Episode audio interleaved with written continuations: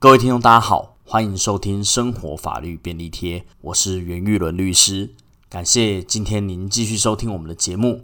今天我们要讨论的议题呢，是我们的粉砖的读者呢回馈的一个问题，他询问的，呃，他想要问一下，就是说试用期呢，到底是什么样的东西？这是一个也算是一个我们时常在就业上面常常遇到的一个法律问题。我们在任职的时候。企业通常会跟我们讲说：“诶，我们这一份工作呢有一个试用期，这个试用期呢是三个月，那三个月之后呢才能够转任成正式员工。这个试用期到底是规定在法律的哪个地方？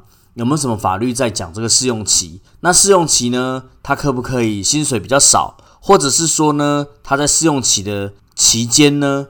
如果三个月还不够，企业还没有办法判断我们劳工是不是可以胜任这个工作，那试用期可不可以延长呢？那试用期呢，要不要投保劳健保？试用期呢，离职的时候呢，会不会有资遣费等等的这些问题？今天就来跟大家讨论一下，我们常常在就业的时候面对的一个法律上的议题——试用期。其实我们开宗明义直接的讲，法律上没有试用期这个词，法律上没有。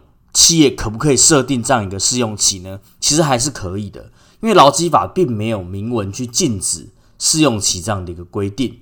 一般企业呢是可以跟员工约定试用期的。这个试用期到底它算什么样的法律的性质呢？白话的讲，就是说我们雇主呢就是在三个月试用期期满之后，保留一一个对劳工终止契约的权利。我们在试用期间内判断我们。到任的新员工呢，到底是不是胜任这个工作？那若不适合呢，公司或者雇主就可以在试用期满的时候终止掉劳动契约。这个反面来说，也给了劳工算是一个退场的权利。有时候呢，就我们企业在选择劳工，但事实上劳工也在选择这个企业是不是适合他的发展。双方都保留了一个三个月后我们都可以终止这个契约的一个权利。变成说，只要这个试用期间呢，三个月到了，我们就双方都可以去提出，诶，我我是不是要继续下去这个契约？但是有时候部分的企业可能会滥用这个试用期的规定，例如说呢，试用期不投保劳健保，试用期呢没有劳基法的保障，或者是说试用期呢薪水呢可能比一般正职的员工低很多。可能甚至还低过于最低基本工资，那这样可不可以呢？事实上是不可以的。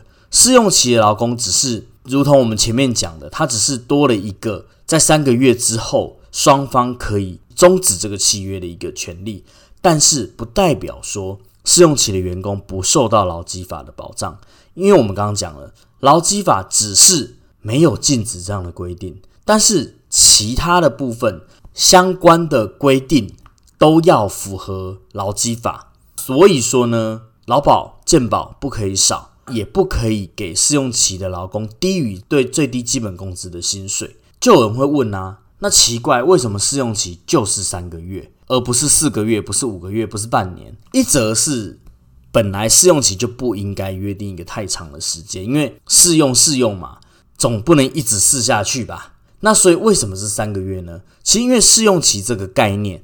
可能是过去企业在设计出来的时候呢，是参考了劳基法第十六条的规定。劳基法第十六条是讲说，如果我们雇主要终止契约、要请员工离职的时候呢，如果员工已经任职满三个月以上，就必须在十天前告知员工说：“诶，你十天后我们的契约就要终止了，让员工有一个心理准备跟找工作的一个缓冲时间。”任职在三个月以下的员工，因为还没有任职太久，所以可以不需要这个预告时间。想要终止契约的当日呢，告知这个终止就会生效。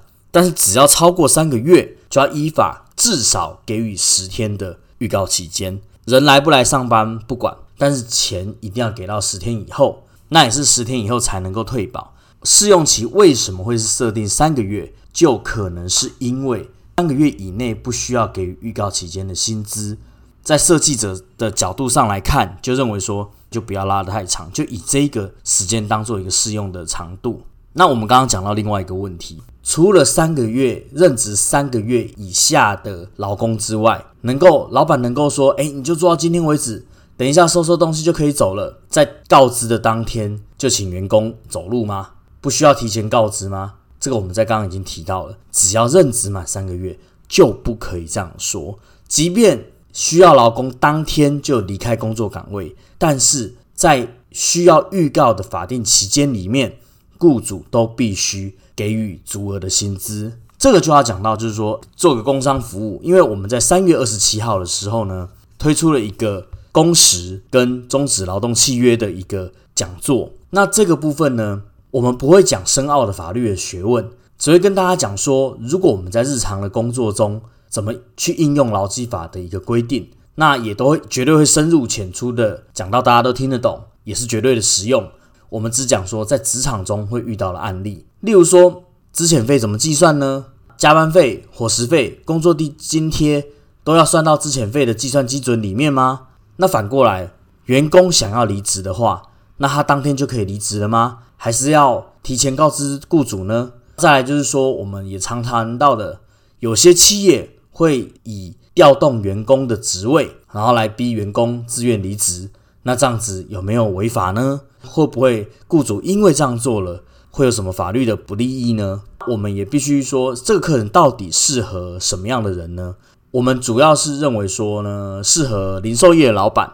因为零售业的规模通常都是以小型零售业为主，可能一家店、两家店、三家店、连锁店这样子，所聘用的员工可能也都不会太多，一般不可能就是额外设一个呃人资主管，那通常就是老板自己要去处理员工的薪资、劳基法的问题，或者是之前也都是由雇主自己来处理。那我们会觉得说，零售业老板或小型企业老板是还蛮适合这样的课程的。再来。一般的劳工，广大劳工朋友呢，也非常适合。